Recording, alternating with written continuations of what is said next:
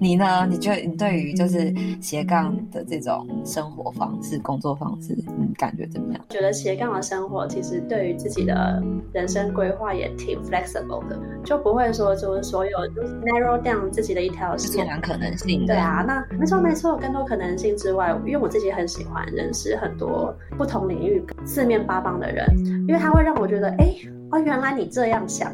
其实，当你开始就是跟接触它，你发现，哎，原来你这样想的时候，其实真的会让我们觉得自己可能还是有需要调整的部部分。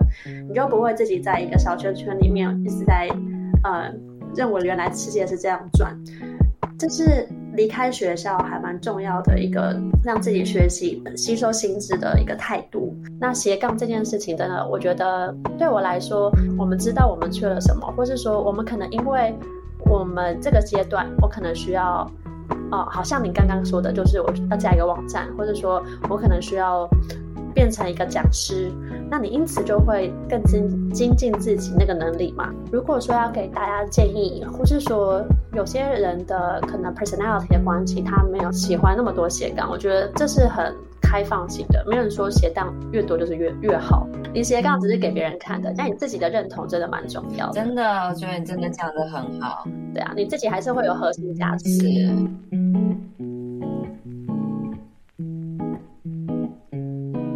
Hello，大家好，欢迎回到聊音乐。我今天的访谈也是从我的人脉网里面挑了一个我觉得相当特别的人，他是音乐治疗师。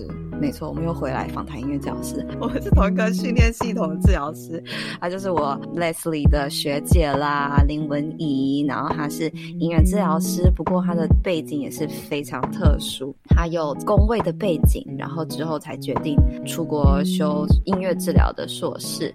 那之后她的发展也是非常有趣的，一些工作跟一些 project 都在进行中。那我觉得这可能是不是因为她这个跨领域的。背景以及他的这工位脑的关系，所以呢，就想邀请文怡呢来跟大家聊聊关于他自己的音乐治疗之路。文仪要不要跟大家打个招呼呢？Hello，大家好，疗音乐的朋友，大家好，我是 Fiona 林文怡，我们是同一个音乐治疗系统出来的 Lesley University，我们连实习单位都有有一个。都有一样的。一样，对啊，就是我们的那个经验很多很雷同啦，所以就是就很多共对，没错。就是哦，我也是聊音乐的开国元老级的听众啊！哦天哪，我真的觉得太感谢了。有对你一开始就好像上架前几集就说雨欣，我听到你的声音了。然后我就哦 天哪，天哪，我也听了，我觉得很感动，就是哦有被自己人支持那种感觉。我一开始没有跟你超棒，一开始没有跟你讲这个消息，因为我很害羞。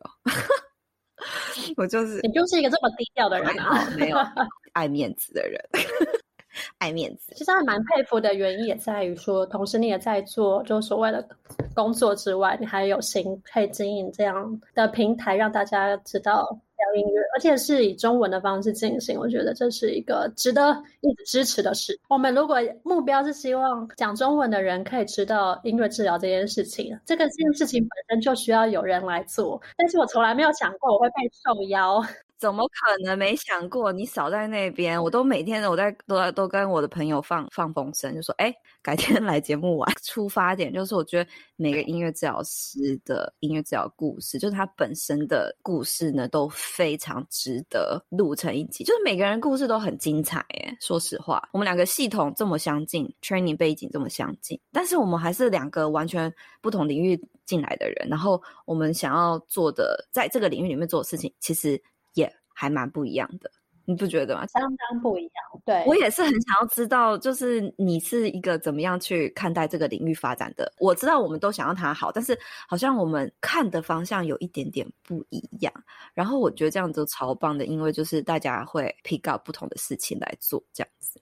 合理，这跟就是很多人可能知道我们已经拿到音乐治疗学位，那可能有一些后进，包括现在在念音乐系的大学生也好，或是心理系的大学生也好，他们就说：“天哪，我觉得音乐治疗的专业好适合我，但是台湾没有，嗯、所以我想出国念，所以我需要你的意见，或是说我要去哪里念会比较好，哪里比较快，哪里会。也就是人生规划会走得变得更充实，这样，但他就只要问了不同人，他就会开始 confuse 一次。对，因为每个人的路都差差很差很多，我觉得真的很多。诶说实话，很多。他们其实就是这个，是不是要真的往这样子方向去投资？那就真的是要深思熟虑。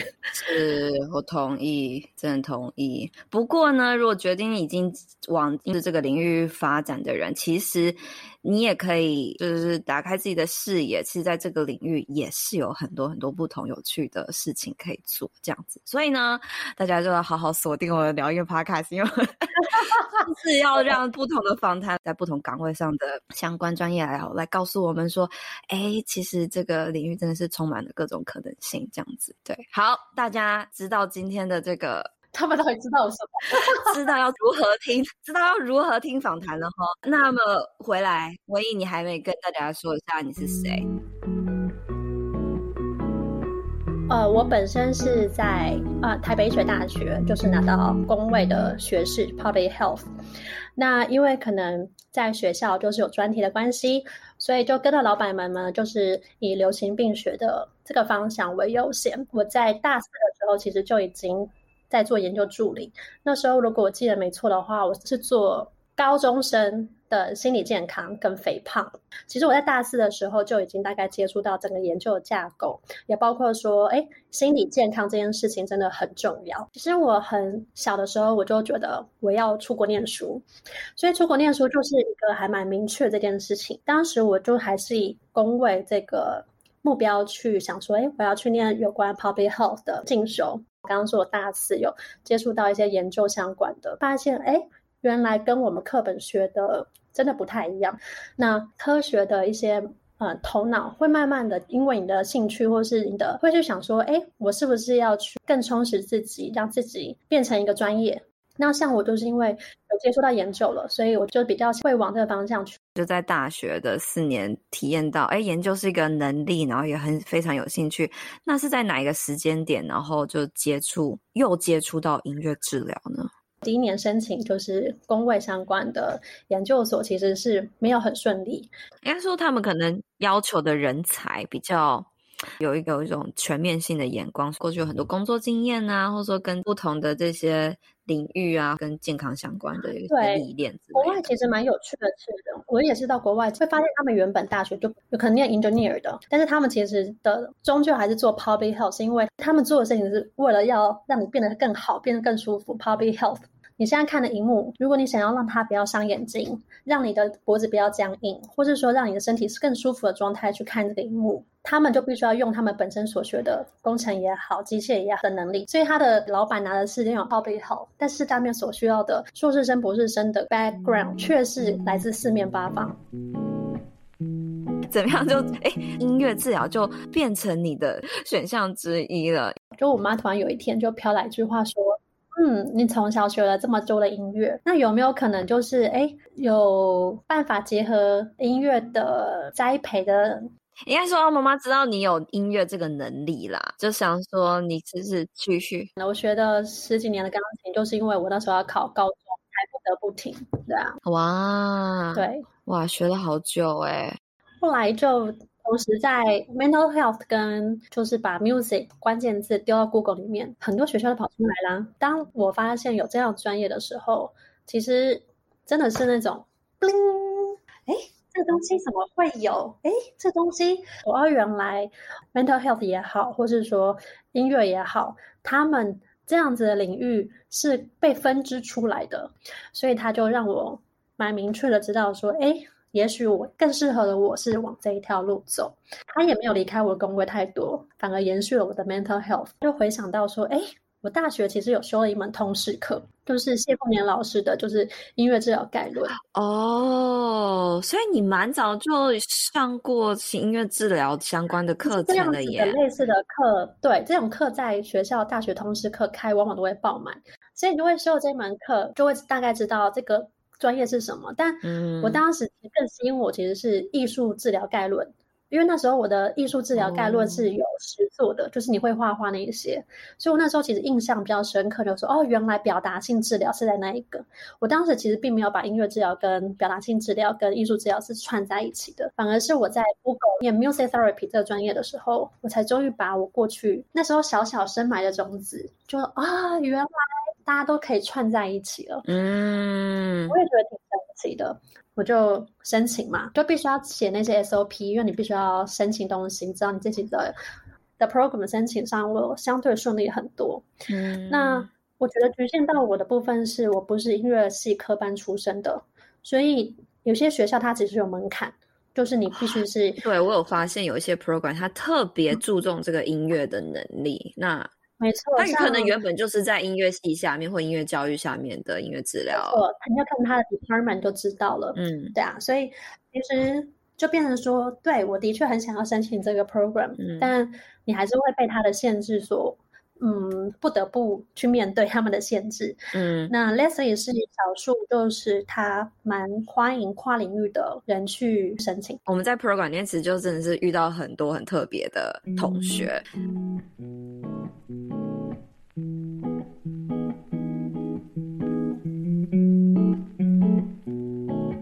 其实也是因为你多方考虑，然后从你申请的学校其实就很理解说，哦，这是跟心理智商相关的一个音乐治疗硕士。然后那时候你也是关关难过关关过啦，申请啊，然后筹备啊等等的，然后就顺利来到博士的。还应该还还顺利吧？因为我也是事后觉得说，这个 program 其实也帮助到我自己在人生一个蛮。重要的一个时期，它其实会帮助我成长很多，不只是学业上，你对于人生观，或是对于人生的历程，让我在经历这些可能人生蛮大的关卡，更知道说怎么样去调试自己，去面对你可能至亲的生老病死之类的。而且刚好也是那段时间，那些老师们，那些老师都是真的就是 mentor，他会给你一些。Hint 让你知道说，你这些反应、这些的举动都是正常的。你可能时期遇到了一些很硬的 challenge，你自己可能会就说啊，怎么会这样？是不是我有什么不足？或是说你可能因为其他的原因让你很 down，你只要就表情不对，或者整个状态不对。他们其实也不会特别苛责你，嗯，反而会去以一个非常有耐心、非常温柔的态度陪你去度过那些难关。我觉得那些刚好是在我人生中会遇到一些关卡的时候，他们都还在，我还蛮庆幸这件事情。但是因为这件事情你过了嘛，你本来就会成长。你事后回想说，哎，如果我在经历经历人生这些就是挫折，你现在回头想的时候，觉得这个 program 真的是一个冥冥之中，就是它真的帮助你蛮多的。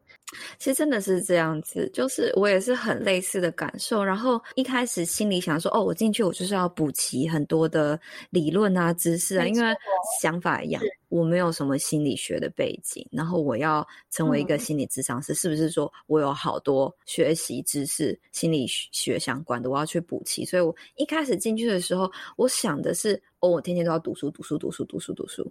但是其实不是，因为最后是出来是要跟人工作。那知识是给你一个架构，没错，你知道你那个助人的逻辑是什么。但是你其实天天时时刻刻，你是在跟这些老师们，因为他们每个都是大部分啦，我没有没有说到每个，反正就是大部分的人都是那种 master 等级的治疗师。那我真的觉得是身教重于言教，就是。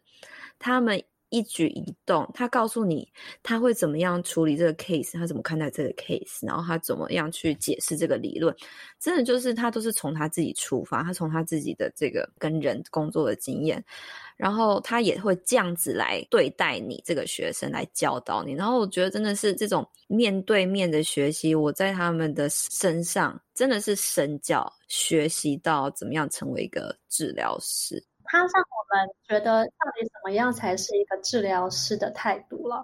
我觉得这对我来说算是一个当头棒喝。他们不会让我觉得他们就是一个高高在上，他们让我们觉得他就是一个 supervisor，你可能是一个平行的。他们把他把你当成说未来就是你是我们的 colleague，那你只是经验不足，我愿意把我的经验分享给你。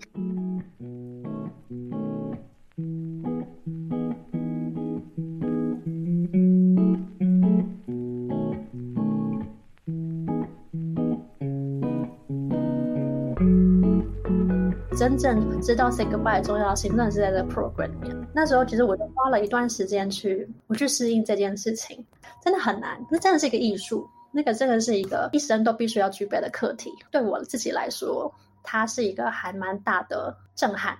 你这样子一讲，我也有相同的感受，就是说，其实好多我自己本身呢，其实我我是一个不擅长道别的人。然后是不是因为这个道别的这种情绪，我觉得比较复杂，然后所以我都会也不算是压抑，但是我是会把自己好像装得很忙这样子，然后我就会少少去感觉到一些这种道别的感觉。而且对我们华人来说，其实你会希望这个关系，对，就算我们走都会就是不会说再见，我们说啊下次请吃饭，就不是现在常常讨论的吗？对对对，一直就不会吃，这是有可能的。是是是，对，但是你会觉得这样子的痛，这样子的态度，这样子开放式的态度，或是说很明确的说，哎，有机会再见，我们要做什么事情，是一个期待。你会发现那个字句在说 say goodbye 的 timing 很重要，它会对你这个人或是这个情境当下会是一个 positive 或 negative 记忆点。是，所以这是一门艺术。对，因为这个体验你说的很好，就是它这个体验是是会持续下去的，并不是说啊、呃，今天终止我没有再跟这个人见到面，他、嗯、未来就不会影响到这个人。道别的这个体验当下是会一直下去，跟着这个人，不不仅是这个人，也是跟着你这样子。对，但是你会知道那个，因为那个 say goodbye 不是你决定的，say goodbye 是他决定的，对，或者说是整个。你没法控制啊，说到底。没错，没错。所以其实这个心理就是你先定好说，对，他终究会 say goodbye。那你在这心里就会知道，就是哦，我能在这个样子能跟他好好相处这段期间，就是无条件的，就是帮他做到最好。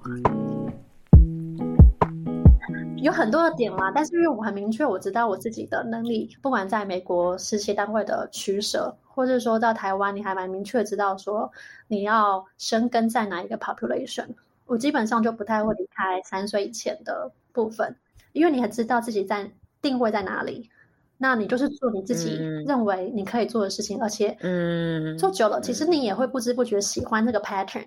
所以我就已经是结合我的 passion，自己的经验，因为其实如果从我入学 Leslie 那来算，其实也八年九年了，所以你服务小朋友的时间其实也算蛮久的，你的经验也足够支持你可以再持续在这件事情做更多之外，那你自己也会肯定自己这段时间的耕耘。对啊，我还蛮自豪，我现在就处于这样子的，可能你们看不到我十年后在做什么啦，但是我知道我这样做的事情是。我还蛮喜欢的。我们就是要传递这样的 vibe 给大家。We are proud of ourselves。我们知道我们在做什么，我们知道我们看到的一些需求，然后我们尽全力的去去做到最好。我觉得这样子的，我们 We are being in a moment。我觉得各行各业都是啦，因为你要先认清自己的 limitation，或是说你自己肯定自己的价值，因为。又回头跟我们刚刚自己可能在瞎聊那一块，就是说你成长历程可能会自己会比较不会这么的肯定自己，那导致说你可能觉得，哎，对，我的确就在做这件事情，但是我就是不让别人知道，别人问我才跟你讲，那就默默的 默默的那所以就是也要让大家知道说，哎，对，我其实这个地方我很认真的在充实自己，或是说啊，我也想让你知道我在做什么，如果你需要的我的话，我都在这样子，嗯。了解，所以当时就呃回来台湾了。那你回来之前有稍微调查一下台湾的情况吗？还是你觉得更多的认识其实真的是要回到当地，然后跟跟大家交流以后才才能更了解？的确就是要回到台湾，你才知道大家都在做什么。因为台湾会有除了美国回来的人啊，也包括了英国，包括澳洲的。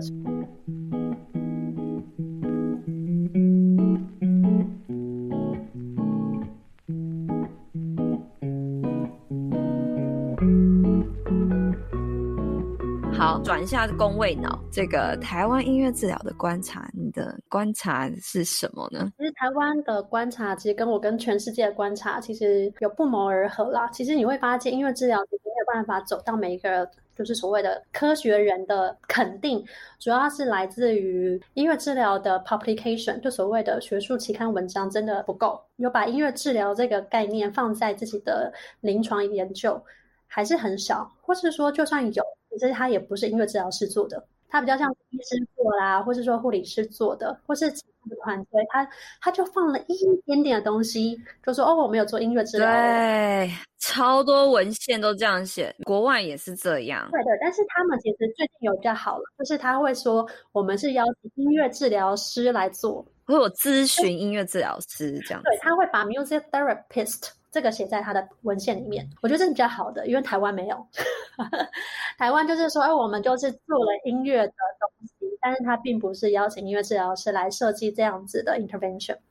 所以我觉得在台湾的观察啦，就是说，可能音乐治疗还是在大部分的人觉得说，他就是只是用一个音乐的素材。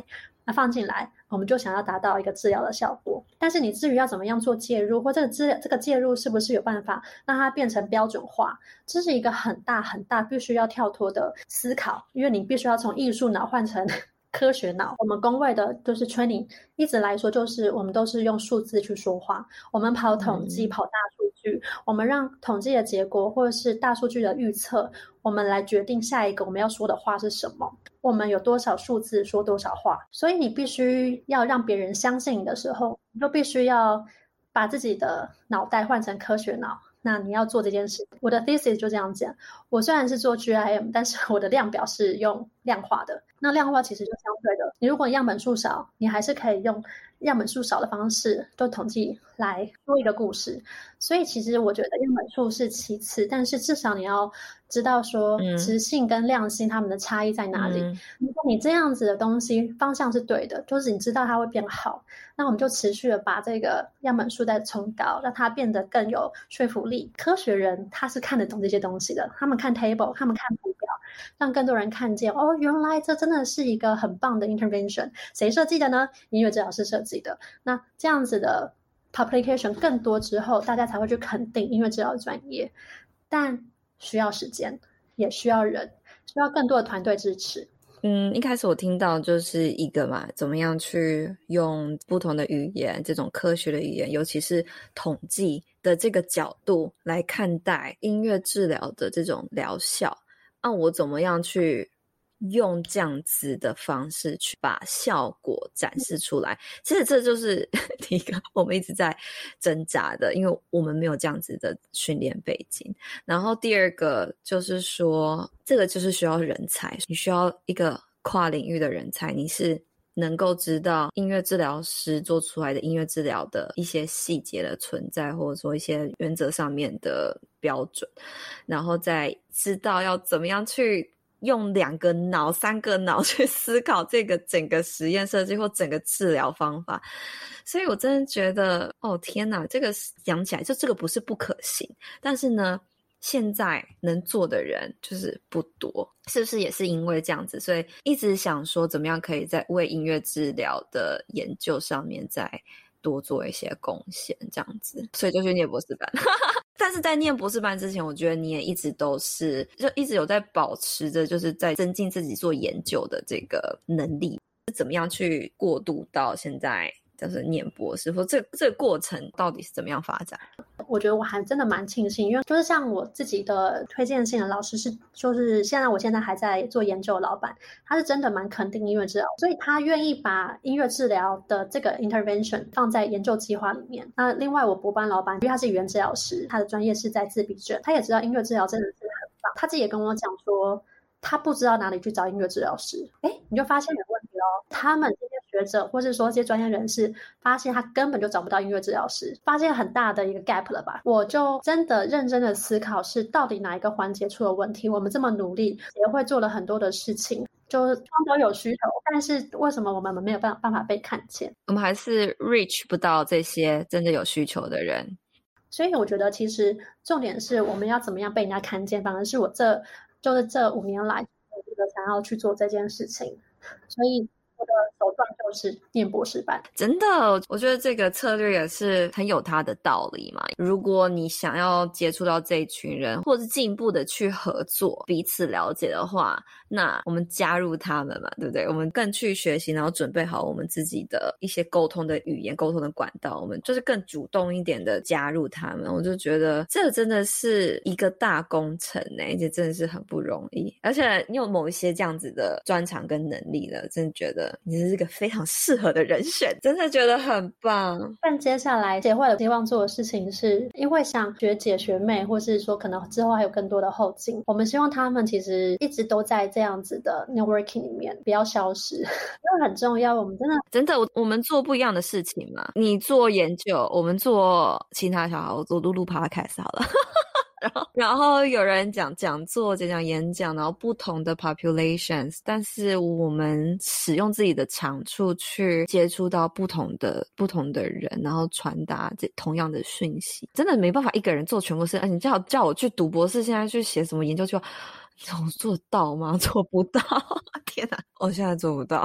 但，就是首先要看你你喜欢念什么样的，因为里面还是得修课啊。那文颖，你要介绍一下，你介绍一下你现在的那博士的这个学学程跟内容好了。对，其实我觉得这很这很有趣，就是其实刚好我们是在医学大学体制里面，那就台北医学大学是一个不管是学术还有工作的环境，就是它很开放。像我们医院里面真的就是有一位正职的音乐治疗师嘛，就是林依颖。那我的博士班的学程里面，包括林依颖，她也是我的学姐，总共有三位三位音乐治疗师哦。OK，因为我们的博士班，嗯，他在。找学生的时候，他也并没有很局限，就是你一定要呃神经医学相关的 proposal 也好，或是说你在过去参与的一些呃临床经验有相关的话，他们都还蛮鼓励你，就是继续来这边进修。那我补充一下，我现在念的是呃北医的神经再生医学博士学位学程，它不是在医学院，它是在医学科技学院，department 是医学呃医学科技，它更需要跨领域的人一起进来，像我同学。内省外也有专门做，就是呃很基础医学的，就是做老鼠的，或是做干细胞培植的。就是我们这个博士学位学程的老师，其实也是来自于就四面八方的专业老师。那他们是更能理解说这样子的神经医学专业需要什么样的呃人才一起进来。那刚好我刚刚也有说，老板是语言治疗师。那他其实后来就比较走向医学工程的部分。那他的专业像是 MRI 或是 EEG，就是做脑波啊，就是做大脑的部分。认知神经科学，他是还蛮专业的。好，那就是我老板其实就是他先认识我了，我才觉得说，哎，如果他愿意写一个研究计划，法，因为治疗放在里面，那我为什么就念个博士班？反正我的博士班的收案就可以搭这个研究计划。那其实都是。鱼帮水，水帮鱼，我觉得就是一个水到渠成，它并不是一个你等了很久就一定会出来，是刚刚好发生的 timing。对，所以其实你会发现说，哎，其实并不是自己不被需要，而是被需要，只是没有人在一个适当的时机或者管道让他们找到你。所以那天呢，就是我去找你，我们又聊到音乐治疗研究。就其实我知道，是你过去在大学的时候也是很扎实的经历过研究的训练。对于你来说，现在你是一个音乐治疗师，然后你怎么看待音乐治疗的研究？怎么影响到你现在读博士？那因为我回国之后，同时还是有在教宝宝音乐课，也有到那个景美国小特教班去担任发展 delay 的孩子们的音乐老师，所以其实研究内容也是会到就是整个大台北地区的孩子们。不知不觉，我们进行了大概两三年的家访，我们也家访了几百位的孩子，所以其实我的老板们其实就觉得说。哎，这些孩子如果受到更多元的服务，是不是值得被观察、被进一步探讨的部分？像是现在蛮夯的议题，就是三 C 产品是不是真的对孩子从一岁开始就影响颇深？对于家长来说是一个什么样的情况？因为我相信二三十年前我们这个世代长大的那个过程中，三 C 是不存在的。慢慢的，因为研究陆陆续续的发芽，那老板们说：“哎，那我们就要走在时代前前端啊！研究的部分发更。”多都是比较适切于这个时代的议题，就直接来看音乐的介入到底对小朋友的这个年纪的发展也好，或者是语言表达也好，是不是有显著的帮助？那但是因为你既然都要做研究，那我想说，哎，如果刚好有博士班有一个缺啊，我就去 apply 看看。对，前提老板很支持。你要遇到很支持音乐治疗老板真的不容易，刚好遇到了好几位都是。但是我觉得真的读博士有一个很重要的。应该说是出发点，也是就是你真的是有一个议题，真的非常想要知道更多，然后成为一个全职的博士生。其实你对这个研究或者这个议题，你有一些责任，就是你在乎的事情嘛，就是投资下去。所以如果真的是更了解，就是你刚刚说的这个这个大问题的话，我觉得来到一个博士学生的状态，其实是非常适合的。Back to school 是一个个心态，其实工作一段时间，一定还是会有疲乏，或者说觉得还是有一些不足之处。那你有机会回到学校的话，我又回到一个有问题又可以赶快问，又有很多的资源可以帮到你。像念博士班，可能因为也是医学大学的关系，你身边工作的人除了咨商摄影师、临床心理师、呃教授之外，因此还可以延伸认识到更多神经内科、神经外科，甚至呃更多相关的附件科啊之类的医师，其实会更清楚说知道都是他们对于音乐治疗的看法是什么之外，他们其实都。还蛮想要做所谓的跨领域的结合，只是好像没有那么好的桥梁，把这两个专业连接成条线。这个线只要打通了，其实我觉得对双方都都是有帮助的。这个学术上面的这个交流非常需要，然后也真的是有你的分享，我觉得我们才会更知道哦，原来现在学术界是促进这个跨领域的交流，真的是超棒的。谢谢你的分享。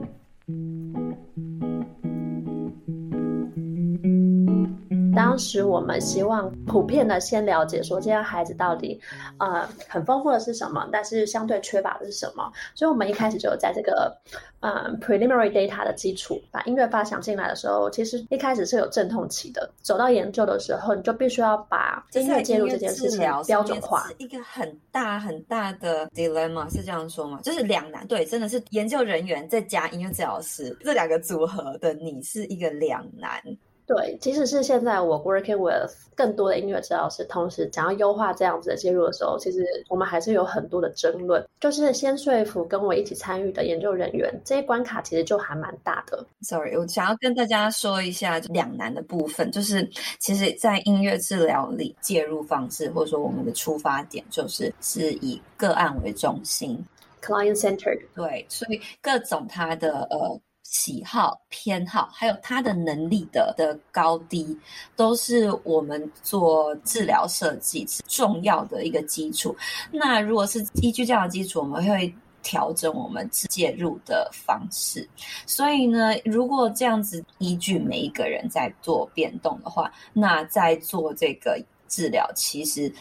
嗯，说实在的，要标准化，就是第一步骤、第二步骤、第三步骤，它就是不符合我们的治疗逻辑跟我们的治疗哲学。这就是一个研究脑 （researcher brand），然后跟这个 music therapy brand 有很大的冲突的地方。天哪，那你告诉我，你们要，你到底要怎么平衡这件事情？这次是一个大灾问，一个大难题耶。我们其实也在优化我们，就是所谓对于小朋友。除了问卷之外的工具，因为小朋友问卷他不会自己写，他一定是爸爸妈妈写。那爸爸妈妈写的，他一定会包含他自己对于小孩子的期待也好，或是他目前的状况，当然还是会有一点点那么一点落差。所以我们希望可以针对小朋友的这个部分，就是再拿一个更纯粹的 data，就像我们是做脑波 EEG，那国外其实有做 MRI，但是孩子不可能安安稳稳的让你在那个机器里面，他必须要打。镇定剂，可是小朋友在台湾这个 IRB 是不可能过的。对，IRB 是那个人体试验委员会，其实任何的研究都必须要有一个第三方公证机关去审核你这个研究的安全性。其实 IRB 现在大家比较听比较熟悉啦，因为其实之前 COVID-19 的时候，其实新闻有一些，呃，给大家一些卫教，对，所以我就不赘述 IRB。所以它其实卡关在卡在这里，我们没有办法就是帮呃孩子。就直接扫大脑的啊，IRB 都是核磁共振，不太可能。但是，嗯，脑波可以。那脑波的话，因为其实呃，我们还是希望可以呈现孩子最真实的状态，所以呃。我们希望他醒着，而不是睡着。那我们就想办法跟就是走在世界还蛮前端的台湾几个厂商，那他们就是有涉及可携式的脑波检测仪，所以不需要到医院里面，所以就在我们的 lab 里面，那直接就套上一个帽子。那就是因为我们在前端也做了很多努力，就是把呃我们收集 data 的东西优化。让他可以减少小朋友的不适感，或者是说我们不需要让他到医院去。这样子的研究的前提，我们都是希望可以让孩子在更稳定的状态给我们脑部的资料。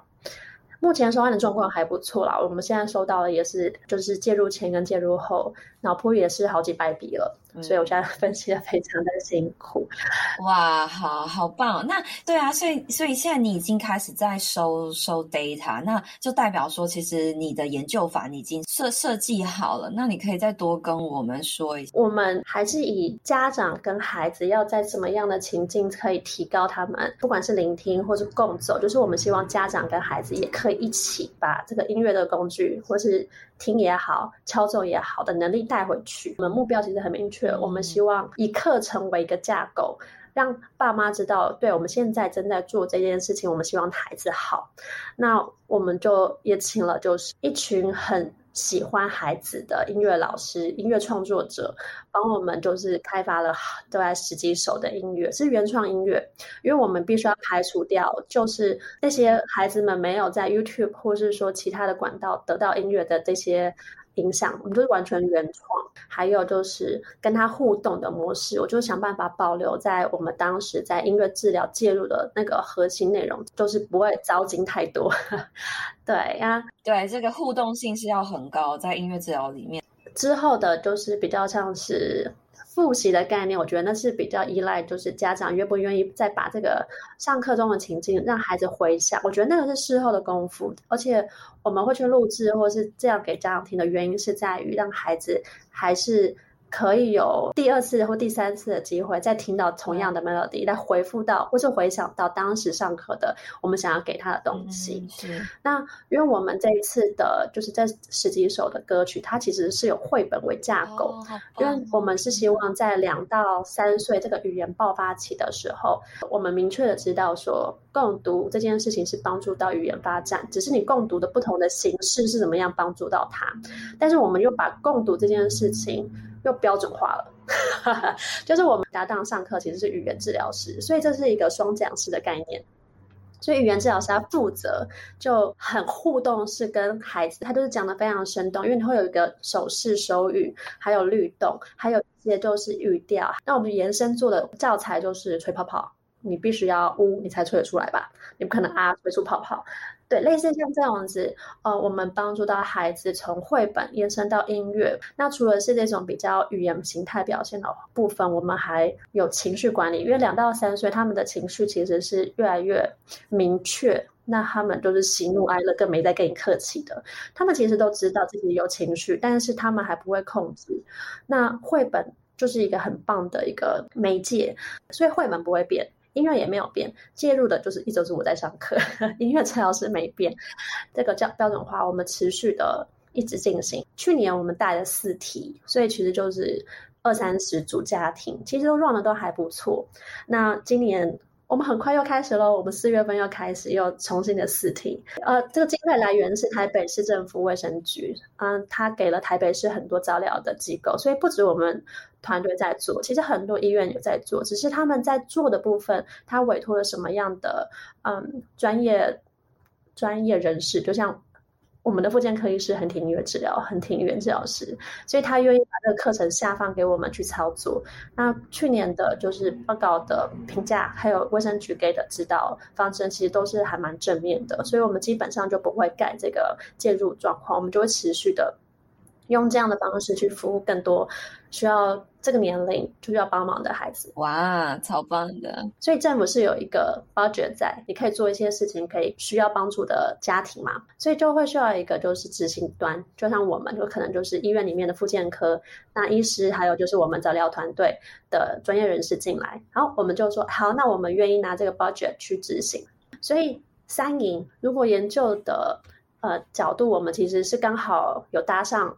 像可能，呃，有研究计划，那其实研究计划本身也会有经费，所以除了政府的经费，研究就是学校或是科技部这种经费也好，嗯，像我们这个就是有教育部生跟计划支持，所以研究除了科技部、教育部，甚至还有台北市卫生局的，嗯，对于这样子的呃早疗，其实都有经费的支持的话，对于研究端或是对于临床端，其实。我们只要努力的把这件事情，嗯，专注放在怎么样帮孩子变得更好，嗯、就不用担心钱的事情。我觉得这很重要。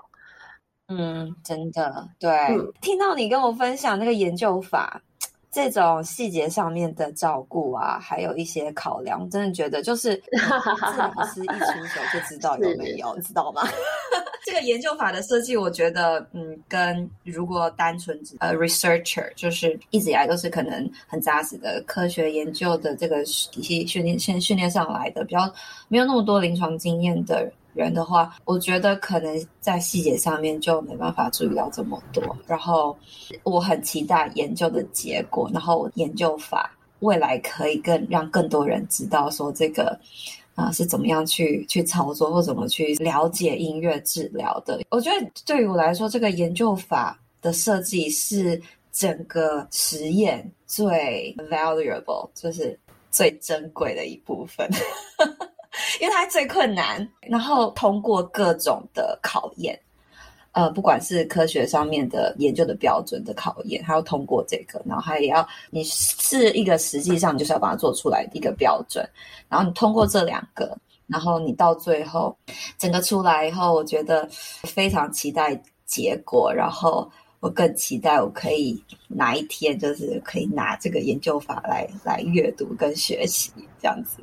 可以的，因为其实我觉得这样子的研究想法当中，真的不是就像您刚刚说的单打独斗，它需要一个 teamwork。嗯，那这个 team 是不是真的都非常 support 音乐治疗？我觉得这也是一个你必须要努力的地方。我觉得音乐治疗它一个最大的美好就是大家都知道它是好的，它就真的不是用吃药啊，或者说其他介入的方式，大家都是很 positive 去面对这样子的介入手段。国外其实陆陆续续都有。研究的成果，我们还是希望可以建立我们本土台湾自己的 data，那可以让更多临床工作者知道说啊，原来要这样做哦。那其实任何的临床工作，包括 OT、PT，他们其实也很喜欢用英语的媒介。至于你要怎么执行，他们也需要一些 idea。那我们也希望可以给他们一些本土的一些实证的基础。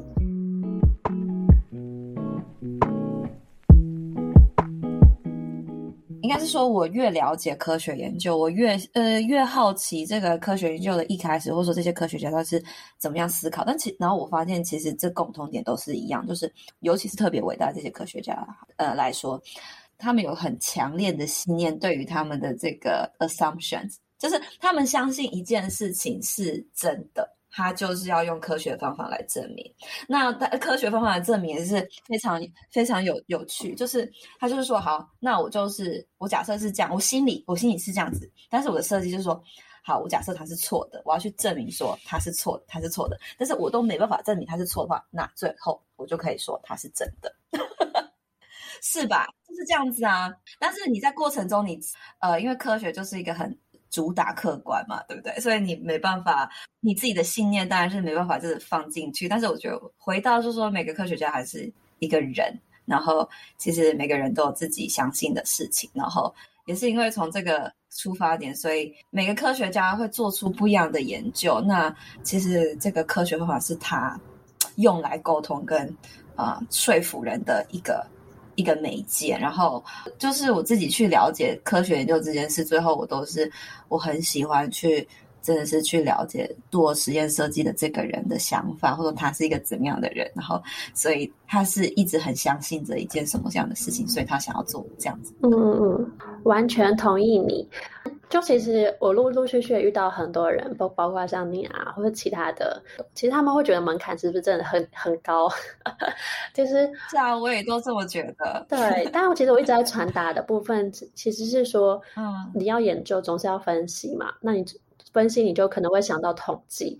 或是说现在比较夯的就 big data 或是 data analysis，就是大数据的分析，是现在蛮主流，就是要做预测。但其实我觉得大家也要打破大家其实过去就觉得一个人要具备很多的技能。回来我慢慢的调整这样的想法，其实 teamwork 真的很重要。像我们就有合作阳明义工的团队，他们就是分析 MRI 啊，或是一些就是呃临床那种很大很大的影像资讯。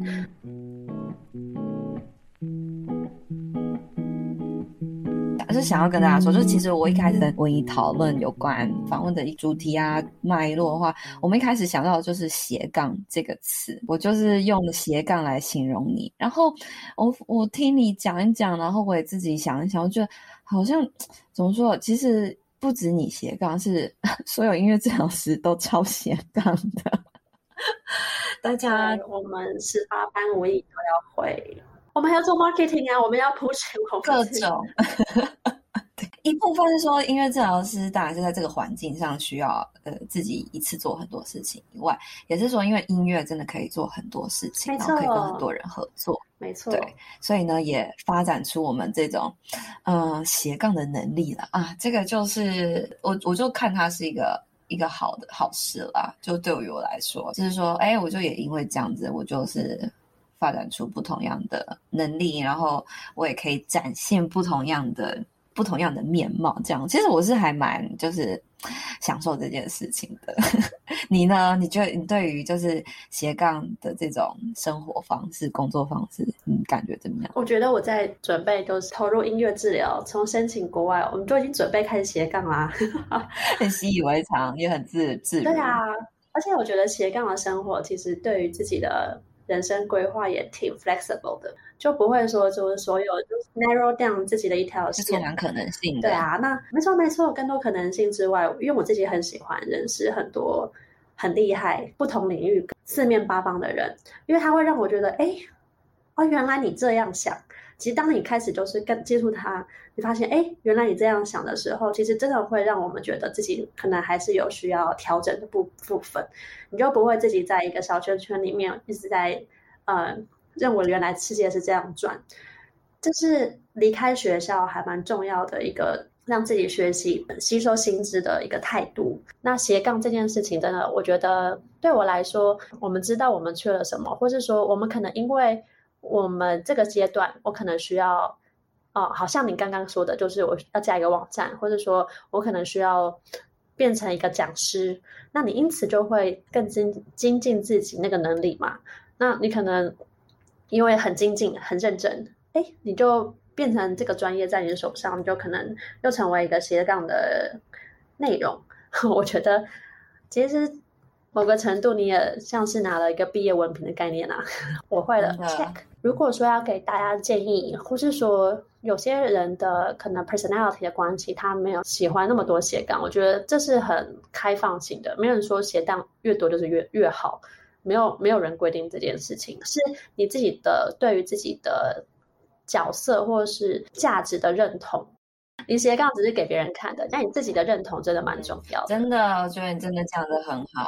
对啊，你自己还是会有核心价值。是啊，我我我抛出一个问题好了，因为其实我也蛮想要知道，你觉得我们这一批就是这个时代的音乐治疗师，其实属于就是站在巨人的 肩膀上，还是说我们还是处于开疆拓土的阶段？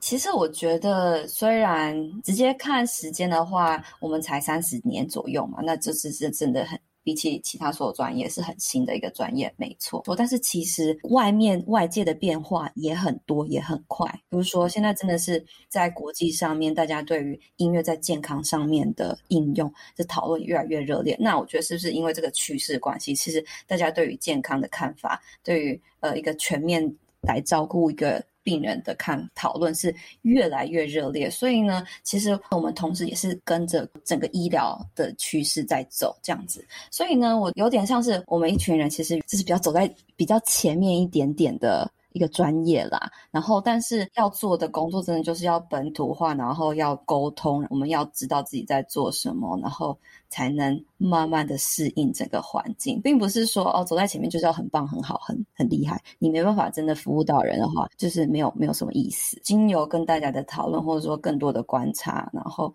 真的是也更了解说我们自己现在在什么样的位置，跟人家一样，跟人家不一样的发展方式，这样。那我是这样子看。就是我真的蛮感谢，早期其实真的蛮多前辈把这个专业带回来。我自自诩为就是感谢前人的一些耕耘，但是我持续的把这个 passion 或是啊、这样理念持续的 hold 住，或者就是除了斜杠，我去把它当成一个核心价值。那之后就一直在这个核心价值持续去努力。那也会鼓励更多的有兴趣的，不管是同才也好，后进也好，我们都会非常乐意的，呃，把我们的经验去分享，甚至就是一起成为我们的 team 吧，就一起 working together。是，我们是。好的，那今天真的非常谢谢文莹的分享喽。那我们就今天跟大家聊到这边，拜拜。好，谢谢，拜拜。